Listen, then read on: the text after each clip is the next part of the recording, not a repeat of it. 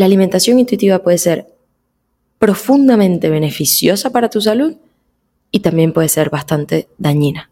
Todo depende del estado en el que estés y desde el conocimiento en el que lo hagas cuando la lleves a la práctica. Te voy a dar cinco puntos o cinco pasos que recomiendo altamente que se trabajen antes de comenzar un tipo de alimentación intuitiva.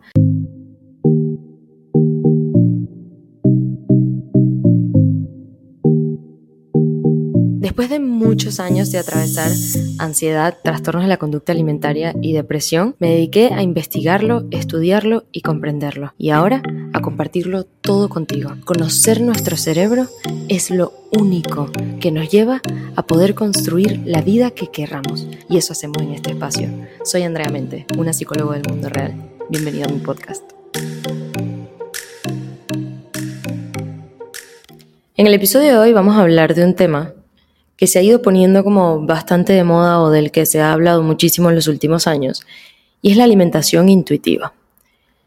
En realidad este término nace en 1995, propuesto por dos nutricionistas dietistas estadounidenses, Elise Rush y Evelyn Triboli, por si acaso quieres ver un poquito más al respecto. Uno de sus principios fue que cuando uno come lo que uno realmente quiere en el ambiente adecuado, el placer hace que uno se sienta satisfecho. Como que, bueno, ya comí suficiente, no hace falta que coma más, ¿no? Como sé detectar cuándo comí suficiente. Básicamente, cuando uno come lo que realmente quiere. Es un principio bastante lógico, pero ya vamos a entrar un poco más de lleno a ver si es realmente algo que funciona. La alimentación intuitiva en la práctica consiste en saber escuchar las señales de hambre y saciedad del cuerpo como diciendo, bueno, partimos del principio de que tenemos un cuerpo súper sabio y vamos a escucharlo y lo que nos vaya pidiendo el cuerpo nosotros se lo vamos dando y por ende estoy comiendo intuitivamente. Es como que le estoy haciendo caso a mis señales de hambre y saciedad. Eso tiene muchísima lógica y además suena como una conexión con el cuerpo bastante linda. Sin embargo, dijimos que íbamos a responder a la pregunta de si la alimentación intuitiva funciona. Y es justo que te estés preguntando como, bueno, Andrea, pero ¿funciona para qué? Cada quien tiene su propósito cuando decide llevar a cabo una alimentación intuitiva, pero en este episodio particularmente vamos a ver si funciona en pro de nuestra salud, o sea, si realmente es un valor agregado y beneficioso para nuestra salud. Así sin más, si no entramos demasiado profundo a la alimentación intuitiva y nos quedamos con estos principios y con cómo esto se ve en la práctica, podríamos pensar, wow, suena súper coherente, está súper bien y a lo mejor es beneficioso. ¿Qué pasa? Que detrás tiene que haber una comprensión de si le voy a hacer caso a mis señales de hambre y saciedad, ¿cómo es que funcionan mis señales de hambre y saciedad? ¿Cuáles son mis hábitos? ¿Cuál es la relación que yo tengo con la comida? Todo eso va por encima de la alimentación intuitiva. Así que voy a hacer una especie de spoiler antes de seguir con lo demás. Y el spoiler es, la alimentación intuitiva puede ser profundamente beneficiosa para tu salud y también puede ser bastante dañina. Todo depende del estado en el que estés y desde el conocimiento en el que lo hagas cuando la lleves a la práctica. Ahora sí vamos a ver todo esto que acabo de decir, este spoiler que acabo de dar, lo vamos a dejar clarísimo a lo largo del episodio. Si la cuestión está en saber escuchar nuestras señales de hambre y de saciedad, entonces vamos a ver qué son las señales de hambre y saciedad y cómo funcionan. Porque no puedo decir que voy a escuchar algo o a respetar lo que una señal me envíe cuando no sé realmente en qué está fundada esa señal. Ahí está el peligro de ejercer la alimentación intuitiva sin mucho conocimiento detrás. Estas señales tienen una complejidad altísima en nuestro cerebro y de hecho participan muchísimas partes de nuestro cerebro en estas señales. Está la glándula pituitaria, está el núcleo arqueado, está el hipotálamo. Hay demasiadas partes de nuestro cerebro que se involucran en las señales de hambre y saciedad. Y es natural pensarlo porque comer es una necesidad básica para nuestra supervivencia. Y si ya eres una persona que con frecuencia escucha el podcast, sabes que aquí hablamos muchísimo de que el principio del cerebro es sobrevivir. La función máxima del cerebro es mantenernos con vida y la comida es una parte importante de estar vivos. Por ende, podríamos pensar que muchos de sus mecanismos y muchas de sus funciones están como programadas para que a través de la comida nos podamos mantener con vida. ¿Qué quiere decir eso? Que para sobrevivir el cerebro se va a ir adaptando a la forma en la que nosotros comemos y la comida que está disponible. Voy a poner un ejemplo. Si una persona está en una selva, se perdió en una selva, yo qué sé, iba a pasar tres días en la selva y tiene muy poca comida a disposición, es muy probable que sienta hambre. Pero también es muy probable que a medida que vayan pasando los días vaya teniendo como menores señales de hambre. ¿Por qué? Porque el cerebro se va adaptando a eso, va diciendo, ok, no hay suficiente comida disponible, no voy a enviar todavía señales de hambre, aunque por supuesto que hay hambre, pero estoy más enfocado ahora en, por ejemplo, almacenar grasa, almacenar recursos dentro para poder mantener a esta persona con vida. Estamos hablando de cortos días, por supuesto que esto después se manifiesta en un hambre extrema, bla, bla, bla, pero estoy dando un ejemplo cualquiera dentro del ámbito de unos pocos días. Ahora, si soy una persona que está en una rutina bastante bien establecida y yo desayuno hasta ahora y almuerzo hasta ahora y ceno hasta ahora constantemente, es mucho más probable que mi hambre y mi saciedad sean coherentes con ese horario. ¿A qué se debe esto? Hay una hormona que se segrega cuando nosotros comemos que se llama grelina. Esa hormona es como una especie de reloj de hambre. Es como si fuera nuestro reloj. Entonces, ¿qué hace esta hormona? Esta hormona aprende y se adapta. Todo lo que el cerebro hace para sobrevivir es a través de la adaptación, se va adaptando al entorno. Ok, hay esto disponible, lo tomo. Ok, no hay esto, lo dejo. Ok, no, va como analizando el entorno y diciendo, ok, yo me voy a adaptar a este entorno para poder sobrevivir. La grelina, esta hormona, además de ser segregada en el acto de comer, es como si fuera aprendiendo, ¿no? Se va programando, va diciendo, ah, ok, a esta hora esta persona come. Entonces, ¿qué va pasando en el tiempo tras la acción repetida de comer en determinado horario? Que llega un punto en el que sentimos hambre en ese horario. Y es una cosa muy particular de cada quien. Por ejemplo, tú y yo nos podemos ir a comer a las 2 de la tarde. Y a lo mejor yo a las 4 de la tarde tengo hambre. ¿Y tú no? Bueno, ¿a qué se debe eso? Comimos exactamente lo mismo, a lo mejor tenemos una contextura corporal bastante parecida, da igual. O cada quien comió lo que necesitaba en el momento a las 2 de la tarde. Bueno, pero a lo mejor yo soy una persona que está acostumbrada a comer cada dos horas. Entonces, cada dos horas tengo hambre. ¿Por qué? Porque ya la hormona aprendió que yo como cada dos horas y ahora se dispara con anticipación. Es decir, me envía señales de hambre. Porque sabe que yo como en esos horarios. Y a lo mejor tú eres una persona que almuerza a las 2 de la tarde, pero cena a las 8 de la noche. Y en ese tramo no sueles comer, no está en tus hábitos, no es parte de tu práctica con respecto a la alimentación. Entonces, la grelina ya sabe que su segregación va a ser cercana a las 8 de la noche. Es como si fuera un reloj de hambre, literal. Hay un experimento que es bastante famoso, probablemente lo hayas escuchado, que es el de Pavlov, el de los perros de Pavlov. Si no lo has escuchado, voy a hacer un cortito resumen. Básicamente, Pavlov decidió estudiar cómo es que funcionan, bueno, muchas cosas, ¿no? Pero entre ellas las asociaciones, ¿no? Entonces, ok, es, una, es un experimento bastante conductual, cómo es que nosotros tenemos hábitos, cómo es nuestra conducta, etc. A un perro le dan comida y hacen sonar una campana. Y eso lo repiten varias veces. Llega un punto en el que por el simple hecho de tocar la campana, y esto es un resumen bastante resumido, que por el simple hecho de tocar la campana, ya el perro empieza a salivar. Es decir, ya hizo una asociación entre la campana y la comida. Esto nos ayuda un poco a entender también cómo funcionamos nosotros, cómo vamos asociando cosas, cómo vamos desarrollando hábitos en el tiempo, cómo podemos tener señales que nos despierten otra cosa aunque es totalmente diferente, etcétera, etcétera. Así funciona la grelina. Es como si se aprendió esa campanita y esa campanita es un horario y cuando llega el horario preciso dice, ok, puedo empezar a salivar, ¿no? Como que hay hambre. Y ahí es cuando nosotros decimos, ok, estoy recibiendo una señal de hambre. ¿Qué tiene que ver todo esto con la alimentación intuitiva? Que si yo decido en un momento, a lo mejor tú estás pensando en comenzar a practicar la alimentación intuitiva, pero desconoces en qué momentos están tus señales de hambre programadas, en qué momentos te estás segregando la grelina, cuáles están siendo tus hábitos actuales y cuál es tu relación con la comida. De ser así, esa parte intuitiva o esa intuición podemos decir que no necesariamente va a favorecer tu salud. Porque si tú vienes de tener hábitos con la alimentación, donde a lo mejor eh, estás comiendo en exceso o consideras que pasaste por un periodo donde estuviste emocionalmente, pues quizás canalizando algunas cosas a través de la comida. Tu cuerpo, tu cerebro, tus señales de hambre y saciedad pueden haberse adaptado a ese momento. Es decir, es como si fueran los residuos, de esto podemos hablar en todo un episodio, ¿no? De esos hábitos que quedan después de que atravesamos situaciones en la vida.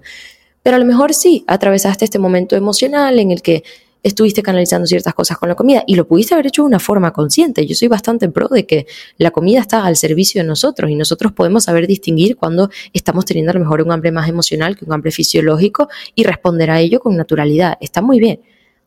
Pero si atravesaste ese momento y de repente entonces tus señales de hambre y saciedad quedaron como en estos estados de quizás enviar más hambre o quizás enviar más señales de hambre a lo largo del día de lo que realmente estás necesitando. Si te cambias inmediatamente a la alimentación intuitiva, es muy probable que esas señales de hambre no sean realmente en correspondencia con lo que tu cuerpo está necesitando. Por eso es que hay es importante hacer una aclaratoria con respecto a no, que el cuerpo es muy sabio y si el cuerpo te lo está pidiendo, entonces lo necesitas. Uf, sí y no. El cuerpo es muy sabio, sí, pero el cuerpo es sabio para adaptarse al entorno. El cuerpo no es sabio porque se aprende cuáles son tus propósitos y cuáles son tus objetivos en esta vida y entonces te los cumple todos en un segundo. No. El cuerpo es sabio porque sabe sobrevivir. Y no siempre lo que nos lleva a sobrevivir es sano para nosotros. Y estoy hablando de alimentación y de cualquier otro comportamiento y cualquier otro hábito. Entonces, ¿el cuerpo es muy sabio? Sí, pero eso no quiere decir que las señales de hambre y saciedad estén programadas en pro de mi salud y de lo que realmente necesito. Otro componente muy importante a nivel fisiológico, porque estamos hablando de cosas que son muy fisiológicas y vamos a hablar también de factores psicológicos, porque pues ambas cosas van de la mano y ambas cosas afectan nuestra forma de comer. Pero ese otro factor fisiológico es el tipo de alimentos que ingerimos. Eso es algo que también es muy personal y que forma parte de nuestros hábitos. A lo mejor tú y yo podemos decir, ah, bueno, mira, comemos exactamente en los mismos horarios, qué casualidad. Yo desayuno hasta ahora, yo almuerzo hasta ahora, resulta que comemos exactamente en los mismos horarios. Está muy bien, pero si lo que comemos, es decir, los alimentos que ingerimos son radicalmente distintos, va a tener un impacto distinto en nuestras señales de hambre, en nuestras señales de saciedad, porque cada grupo de alimentos también proporciona cosas diferentes y todos tenemos necesidades diferentes no genera el mismo impacto la proteína que las grasas, que los carbohidratos, aunque los tres son igual de importantes y necesarios. ¿Por qué considero que esto es un punto bastante importante hablando de alimentación intuitiva? Porque si yo vengo de una relación con la comida o de una educación en la que yo solamente aprendí a comer tres tipos de comida y resulta que esos tres tipos de comida no tienen un balance nutricional apropiado a nivel de salud con respecto a los macronutrientes que existen, que son estos tres, proteínas, carbohidratos y grasas, aunque hay otros tipos de alimentos también. Si yo no tengo un balance adecuado en la forma en la que ya yo aprendí a comer o que tengo instalado en mí, esa intuición, esa alimentación intuitiva y esas cosas que me van a provocar, es muy probable que estén dentro de lo que ya yo aprendí a comer y de las conductas que yo ya tengo con la comida. Y no es que de repente, como yo decidí tener alimentación intuitiva, yo nunca había comido brócoli y ahora me provoca brócoli porque como mi cuerpo es tan sabio, mi cuerpo me dice, no, no, no, brócoli. el cuerpo no es así. Vuelvo al mismo punto, el cuerpo es sabio, por supuesto, pero para adaptarse. Sabiendo todo esto, y teniendo todos estos conceptos bastante claros, vamos a decir ahora, ok, quiero empezar con la alimentación intuitiva. ¿Qué hago? O a lo mejor no. Ojo, te voy a dar cinco puntos o cinco pasos que recomiendo altamente que se trabajen antes de comenzar un tipo de alimentación intuitiva. Sin embargo, son cinco pasos que en realidad podrías trasladar también a cualquier otro tipo de alimentación. Si a lo mejor estás teniendo el deseo de desplazarte a un tipo de alimentación que es distinto a la que estás llevando ahora, planteate primero estos cinco pasos como cinco trabajos importantes para hacer antes de comenzar ese nuevo tipo de alimentación o esa nueva forma de alimentarte. El primero es que conozcas muy bien tu relación actual con la comida. No todos nos relacionamos de la misma forma con la comida, pero todos nos relacionamos con la comida. Esa es una relación del que ningún ser humano puede, entre comillas, escapar. porque comer es una necesidad básica y además es uno de los placeres más grandes que tenemos los seres humanos. Entonces, por supuesto que tienes una relación con la comida, pero puede que nunca te, hayas planteado cuál es esa relación con la comida. Algunas preguntas que te pueden ayudar es ir evaluando qué piensas de la comida, con cuánta frecuencia piensas en comida y en lo que vas a comer, con qué tanta frecuencia piensas en el impacto que tiene esa comida. Y ojo, estoy poniendo esto no como que pensar en esto constantemente es algo bueno, sino por el contrario, puede estar representando alguna relación obsesiva con la comida que por supuesto que no es saludable. Otra cosa es ver si estás catalogando alimentos, y consideras de repente que hay alimentos buenos y hay alimentos malos. Por ende, eso te lleva luego a las restricciones, a las prohibiciones. Todos estos son síntomas de una relación con la comida que no es tan beneficiosa, que no es tan saludable y que podría ser trabajada. La relación con la comida es algo que vamos desarrollando en el tiempo y que si no prestamos atención, puede que se estén desarrollando patrones a los que les pongamos otros nombres sin realmente observarlos como algo que puede estar afectando a nuestra salud. De hecho, a veces la relación con la comida es un factor estresor, eh, si quieres saber un poco más sobre factores estresores, en el episodio anterior hablamos sobre estrés, pero muchas veces la relación con la comida es un factor estresor. En otros casos es un factor de riesgo para trastornos de la conducta alimentaria o para desarrollar un potencial trastorno de la conducta alimentaria. Es decir, la relación con la comida es altamente importante que la conozcamos y que la cuidemos, porque además es cambiante. Entonces es algo a lo que vale la pena prestarle atención y cuidar como parte de nuestro autocuidado. Uno de los puntos más claves y eficientes para sanar nuestra relación con la comida o trabajar nuestra relación con la comida es la educación nutricional. Muchas veces la relación con la comida, o, sí, la relación que tenemos personalmente con la comida, porque cada quien tiene la suya, viene de las cosas que hemos escuchado. Entonces, a lo mejor te criaste en una casa o en una cultura donde existe mucha cultura de dieta, y bueno, entonces este alimento es malo, este sí, no, de este come poquito, de este no puedes comer mucho, este tienes que comer mucho, mucho, o eso no te paras hasta que te lo terminas, bueno, etcétera, etcétera. Me podría poner aquí a decir un montón de cosas, ¿no? Pero esas son cosas que vamos instalando y así vamos forjando nuestra relación con la comida. Pero no está basado en nada, nada más que un comentario, un post que leímos, una cosa que decía mi mamá, una cosa que decía mi papá, algo que decían las tías cuando estábamos en la cena de Navidad, yo qué sé pero no hay realmente un sustento. Y es algo que me creí por creerme. Ah, no, que esta comida es mala. A pero ¿por qué es mala? Explícame por qué es mala. ¿Cuántos mitos no existen sobre la alimentación? Y la educación nutricional es un paso importantísimo a dar cuando queremos sanar nuestra relación con la comida porque es como que pa, pa, pa, pa, empezamos a tumbar todos esos mitos. Ah, yo pensé que esto era súper malo y resulta que llevo como dos años evitando comer eso y resulta que es como comer cualquier otra cosa que me como todos los días. ¿Cuál es el valor nutricional de los alimentos? ¿Cómo eso impacta dentro de mí, en mi cuerpo? Y en mi cerebro también. Porque la alimentación tiene un impacto directo en nuestro cerebro porque tiene un impacto directo en la segregación hormonal y porque tiene un impacto directo en muchísimos otros órganos de nuestro cuerpo que terminan afectando en nuestro estado mental, en nuestra salud mental y por supuesto que en nuestro estado fisiológico. Así que como paso número uno, trabaja tu relación con la comida, cuestiónate tu relación con la comida, sana tu relación con la comida en caso de que encuentres que hace falta sanar algunas cosas y hazlo de la mano de educación nutricional y en la medida de lo posible, por supuesto, de la mano de un profesional. Número dos, Conoce tus hábitos y patrones actuales. La realidad es que somos seres, ya lo dijimos al principio del episodio, ¿no? Que nos vamos adaptando, tenemos un cerebro que se adapta, que aprende, que ta, ta, ta, y eso nos hace ir un poco como en automático. Y ojo, el automático no tiene nada malo, el automático es súper necesario. No podemos todos los días, cada cosita que hacemos, pensar, ok, ¿cómo la voy a hacer? Déjame empezar por aquí, por allá. no es viable. Hay cosas que necesitamos que estén en automático. Pero si esos automáticos no están siendo beneficiosos para nuestra salud, hace falta romperlos, replantearlos y crear unos nuevos. Entonces puede que muchos de tus hábitos con respecto a la alimentación estén siendo un automático ahora, incluso a nivel de pensamiento, la forma en la que piensas sobre la comida, que eso que hablábamos en la relación de la comida, puede ser un automático, puede que estén yendo y no los estés conociendo.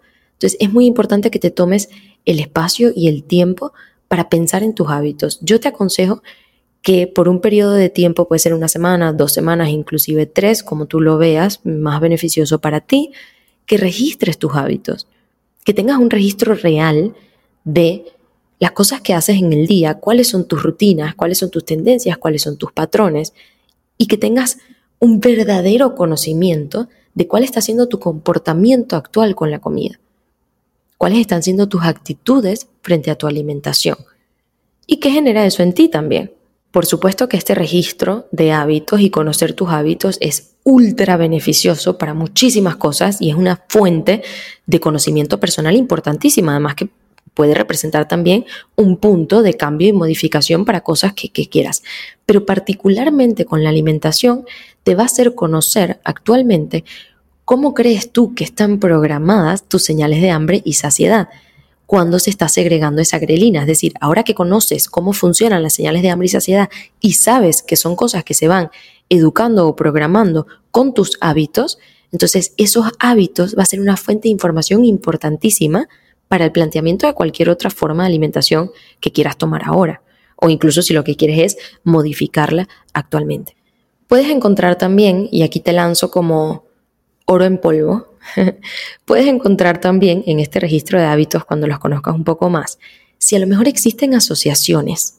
Es decir, habíamos hablado de estos perros de Pavlov que por mucho tiempo la comida y la campana estuvieron juntos y ya nada más después el escuchar la campana creaba salivación en el perro o generaba salivación en el perro, es decir, ok, ya el perro se está esperando la comida y quiere comer y va a buscar comida, eso también nos puede pasar a nosotros los seres humanos. A lo mejor por mucho tiempo por las razones particulares que estuvieras viviendo. Asociaste una actividad o algún estímulo con el acto de comer y ahora ese estímulo simplemente está y no sabes por qué en esos momentos del día te dan hambre o cuando haces ese tipo de cosas tienes hambre o te provoca comer.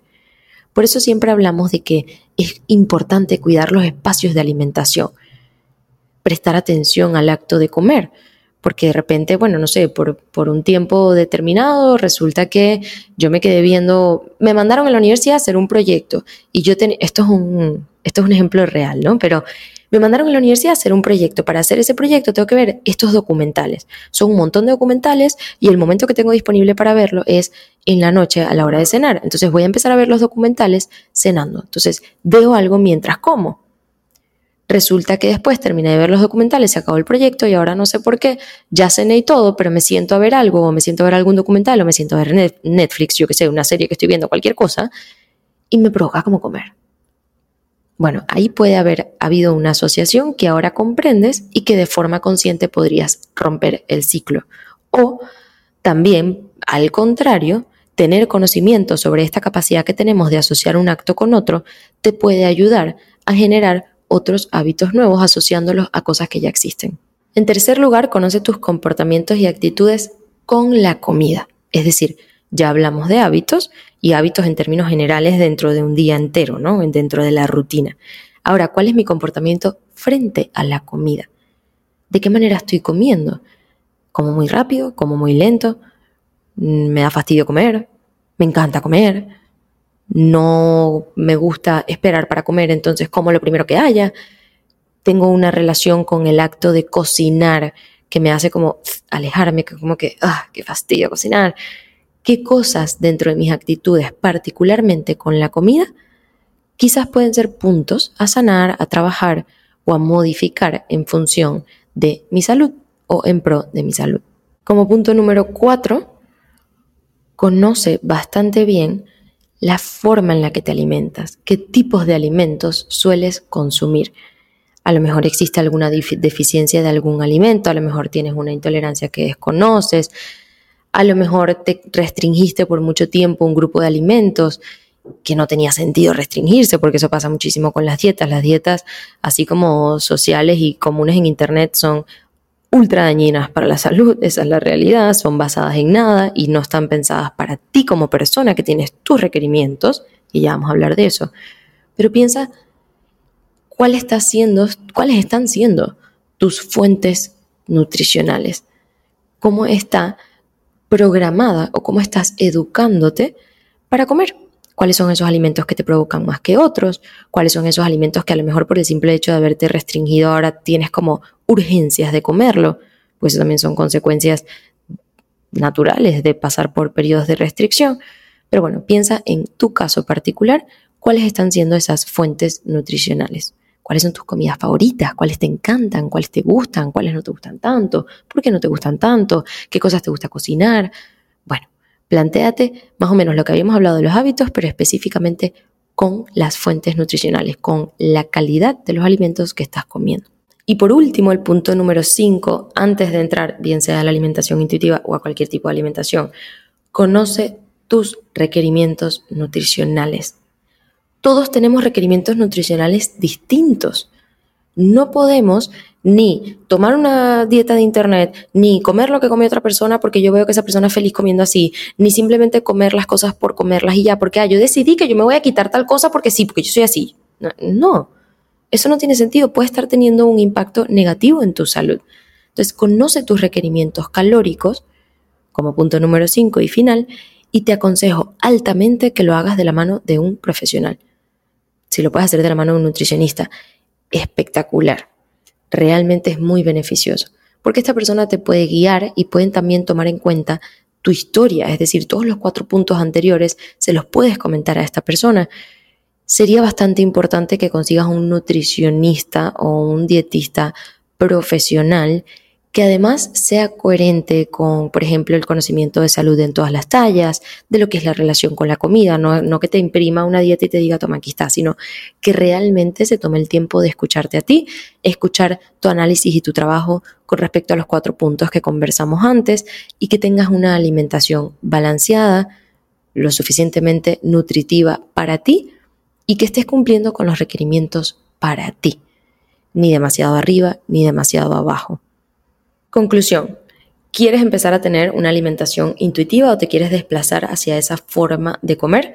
Maravilloso, pero no lo hagas sin antes evaluar estos cinco puntos y sin tener un conocimiento claro de cómo funcionan las señales de hambre y saciedad, que es todo lo que hablamos en la primera parte del episodio. Hazlo además de la mano de un profesional y de la mano de un profesional que conozca el tipo de alimentación que tú quieres empezar a ejercer.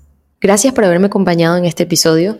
No olvides darle like y suscribirte, que es la mejor forma que tienes de apoyar el contenido para yo poder seguirlo trayendo hasta acá.